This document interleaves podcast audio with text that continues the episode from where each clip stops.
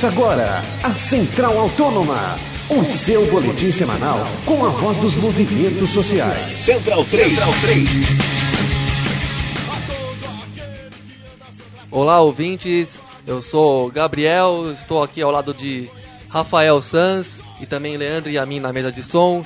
Estamos com mais uma edição do nosso programa Central Autônoma, da nossa querida web rádio Central 3, que sempre cedendo esse espaço para a gente fazer esse programa que ouve e dá vez e voz aos movimentos sociais, aos ativistas do momento nesse, no, em todo o país. Eu estou nesta tarde falando com Júlio Delmanto. Boa tarde, Júlio. Boa tarde, beleza? Beleza. O Júlio, ele é do coletivo organizador da Marcha da Maconha, que fez a sua passeata no último, no último 26 de abril aqui em São Paulo e também fará em outros em outras cidades e estados do país nesse final de semana e também no, nos próximos. Boa tarde, Júlio. A primeira pergunta que eu te faço é: como você avalia a Marcha da Maconha realizada em São Paulo nesse dia 26? Boa tarde aí, Gabriel, Rafael, Leandro, pessoal do Centro Autônomo, valeu pelo convite. É, eu avalio como bastante positivo, assim. Essa é a primeira vez que a gente em São Paulo faz a primeira das marchas no Brasil, né? Na verdade, a segunda teve uma em, em Atibaia, mas digamos que a gente inaugurou aí o calendário de, de marchas esse ano pelo Brasil. São dezenas de cidades, mais de 30. E eu acho que foi bastante positivo, assim. A marcha desse ano ela aprofundou algumas questões que a gente já vem colocando nos últimos anos. Acho que, sobretudo aprofundou a participação de outros setores, tanto sociais quanto muito mais galera da perifa, muito mais caras diferentes, quanto também de movimentos, né? Diferentes pautas foram colocadas na marcha, ela está cada vez mais diversa, cada vez mais uma marcha onde cabem muitas marchas, então, e além de tudo, acho que ela aumentou em tamanho, né? A marcha estava bem grande, a gente é, teve uma atuação da polícia que foi, foi bastante contida e acho que muito por conta da nossa organização de segurança e tal. Então acho que foi uma marcha realmente muito boa, assim, para abrir esse debate de das marchas pelo Brasil que está rolando agora. Esse fim de semana tem marcha no Rio, tem então o debate está aberto e acho que foi importante essa mobilização que a gente fez aqui no dia 26. Certo. É, ô Júlio, eu tive lá na marcha e, e realmente ela estava muito maior do que em todos os outros anos, né? E eu gostaria de, de, de perguntar qual a expectativa para as marchas que serão realizadas nas dezenas de outras cidades do país aí nos próximos dias. Eu acho que em geral a expectativa é essa, é de crescimento, né? Que é uma tendência que já vem acontecendo desde que a gente começou com as primeiras marchas e, sobretudo, desde que teve a decisão do Supremo Tribunal que afastou a proibição das marchas, né? Então acho que depois disso as marchas estão crescendo assim claramente em todas as cidades. E mais do que isso acho que o peso né das marchas pelo Brasil e no cenário político está muito maior assim. A marcha era antes ridicularizada ignorada. Hoje em dia ela é considerada um ator importante na discussão sobre drogas.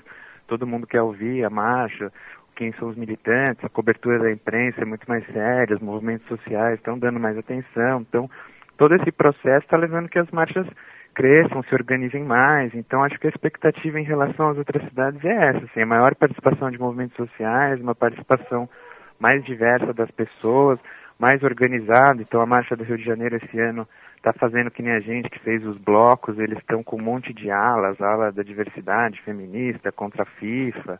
Tudo isso acho que está fazendo com que a marcha tenha bem essa cara mesmo de um movimento amplo, bem diverso, sob o consenso da legalização da maconha, mas que discute muitas outras pautas, né?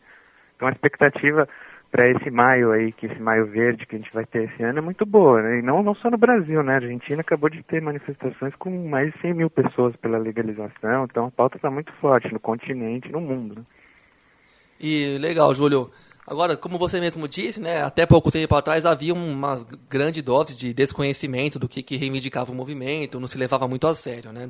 Então, seria importante, assim, fazer um apanhado histórico do coletivo que milita na organização da marcha e pela, pela legalização do consumo de certas substâncias, né? Uhum. Então, como é que você poderia descrever para a gente a trajetória desse movimento e também alguns obstáculos já enfrentados ao longo desses desse tempo todo aí de trabalho que vocês de desenvolveram? Então, eu vejo a trajetória do nosso movimento, em alguma medida, bastante parecida com outros movimentos que também discutiam questões que são de esquerda, mas que não, não estavam na pauta tradicional da esquerda, é, operária, trabalhista, tomada do Estado, etc. Então, movimento negro, movimento feminista, da diversidade, eu acho que nossa, nossa marcha, ela nasce nesse processo. Inclusive, as primeiras é, manifestações pela legalização são nos anos 80, quando esses outros movimentos, essa chamada nova esquerda, estavam se consolidando e tal, né? Mas a Marcha da Maconha mesmo, com esse nome, ela nasce só em 2007, no Rio de Janeiro, organizada pela internet, ainda um negócio meio clandestino e tal. Mas já em 2008 ela já estava em 12 cidades já, sendo a maioria delas impedida de marchar por conta dessa acusação de apologia ao crime que, no, que era feita contra a gente, né? Então, esse foi o primeiro ano de 2008 que teve em São Paulo. Por quatro anos, 2008, 9, 10 e 11, a gente foi proibido, né? Sendo que esses três primeiros a gente fazia no Ibirapuera, era um movimento muito pequeno e tal. Daí, quando a gente viu que já estava no Ibirapuera com umas 700 pessoas, a gente já estava mais organizado, a gente decidiu ir para Paulista mesmo, decidiu enfrentar a proibição, que foi o dia 21 de maio de 2011, que a gente estava proibido, a gente tentou marchar mesmo assim, foi bastante reprimido, mas isso se não nos matou, nos fortaleceu bastante, né? A gente já fez outras marchas logo em seguida, esse ano a gente fez quatro, cinco marchas em São Paulo, teve marchas da liberdade em solidariedade no Brasil inteiro. A gente forçou o STF a julgar a nossa legalidade, que é uma coisa meio óbvia, né? O direito de manifestação. Então, a partir daí, eu acho que foi uma virada mesmo para a marcha, não só porque a gente mostrou força, a gente ganhou a mídia nacional, a gente ganhou muitos apoios, mas porque a gente saiu da defensiva, né? Então, a partir de 2011 a gente está na rua, não está mais marchando para poder marchar como era em geral, exceto em algumas cidades. A gente está marchando para propor, né? Propor o fim da guerra, propor novas políticas, propor a legalização da maconha, propor a discussão sobre outras substâncias, sobre quem são os afetados da guerra às drogas, sobre o sistema penal, sobre desmilitarização, uso medicinal. Então, a marcha está nesse momento, está abrindo muitos debates, está abrindo muitas interlocuções com muitos setores e e atuando bem propositivamente, né? Eu acho que de lá para cá isso mudou na sociedade também, né? A forma como as pessoas veem a marcha, assim, não é mais ou era visto como quase como traficantes, como uma barbaridade, um absurdo, ou visto meio tipo ah, um negócio engraçado, ridículo. Eles só estão aí querendo fumar, se divertir. Mas agora está ficando meio óbvio para as pessoas que a gente não está marchando para poder fumar, porque a gente já fuma tranquilamente, né? Não é essa questão. Todo mundo fuma, quem quer fumar, fuma, não é essa discussão. A gente está querendo discutir os efeitos sociais da proibição, a interferência do Estado na vida das pessoas. E nesse sentido, acho que nessa evolução a marcha está conseguindo fazer com que essas questões sejam questões mesmo da cena política do Brasil, né? Então, pode ser que a gente ainda esteja longe da mudança de fato, mas ela está muito mais próxima do que estava em 2007 ali quando teve a primeira marcha. Certo.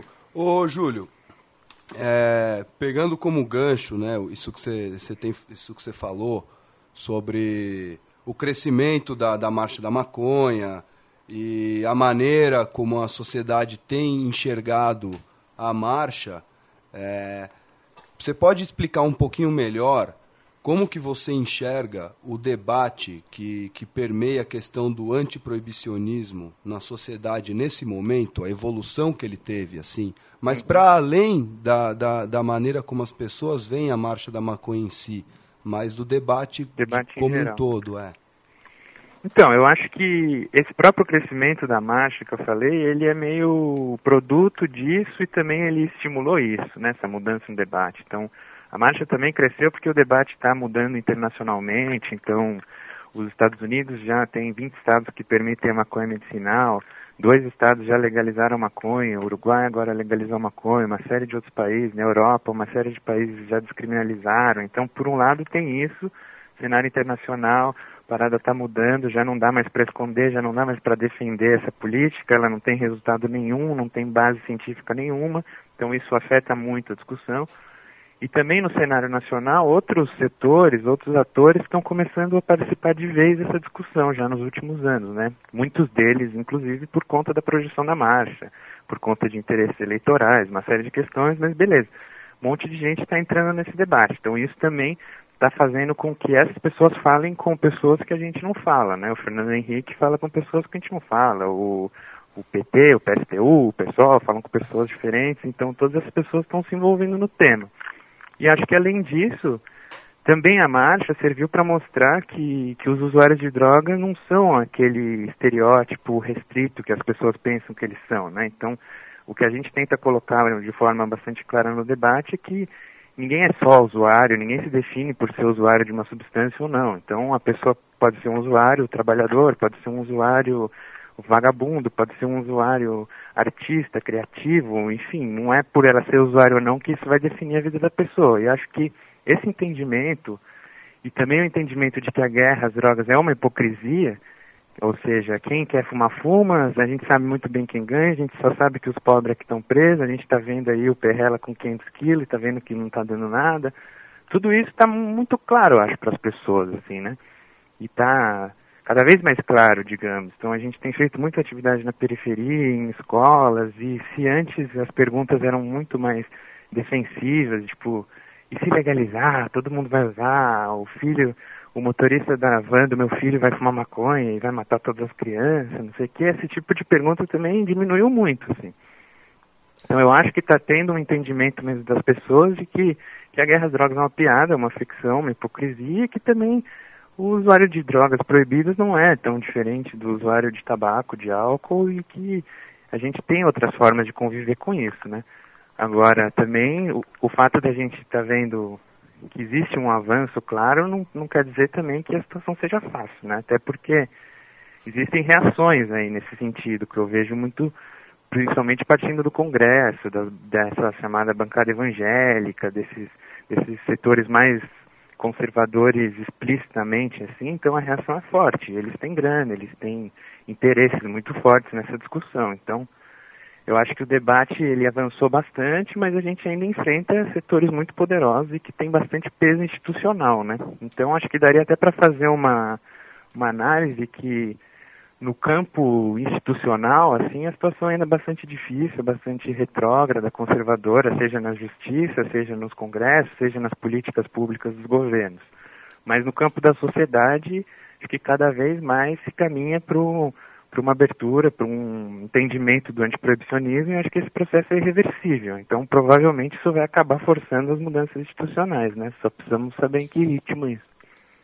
Certo, Júlio. Bom, então, diante do que você explicou e também diante do contexto global que nós temos vivenciado e também aqui, o que, que você, você acha que o que o tivemos no Uruguai, né, com a legalização de produção, consumo e venda pelo Estado, você acha que vai criar um efeito dominó no curto prazo e, e isso, vai, isso vai acelerar não só é, a, uma possível legalização e conscientização das drogas aqui em solo brasileiro, como também uma mudança de relação do próprio Estado brasileiro na sua maneira de lidar com a questão das drogas, de modo geral?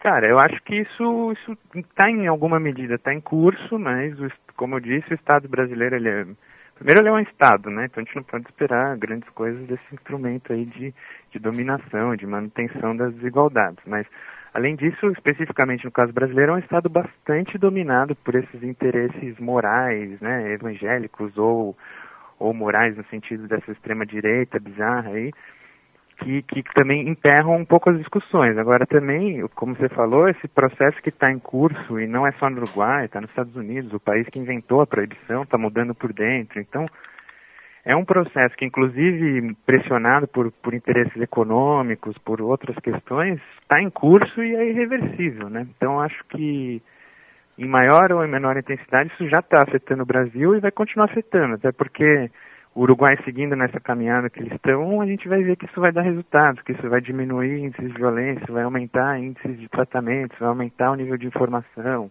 como são os dados que vêm de Portugal, que vêm da Espanha, que vêm de outros lugares que tentaram alternativas menos proibicionistas, né? Então acho que certamente isso vai ser um elemento muito importante aí na, na mudança das políticas e acho que isso vai caminhar junto com esse movimento social que está cada vez mais cada vez mais forte, cada vez mais difícil de, de ser contido, né? Não dá mais para ignorar que, que cada ano milhares e milhares de pessoas estão saindo às ruas e ou mais, né? Como foi esse ano em São Paulo, milhares de pessoas estão saindo às ruas para demandar a legalização e para fumar maconha na rua, na cara da polícia, na cara de todo mundo e praticar desobediência civil como é praticado nos parques, nos shows, nas escolas, em todos os lugares, né?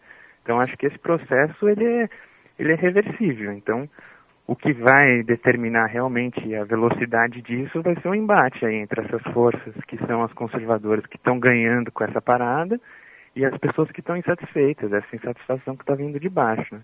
Mas acho que cedo ou tarde a mudança está tá bastante colocada aí no horizonte mesmo. Né?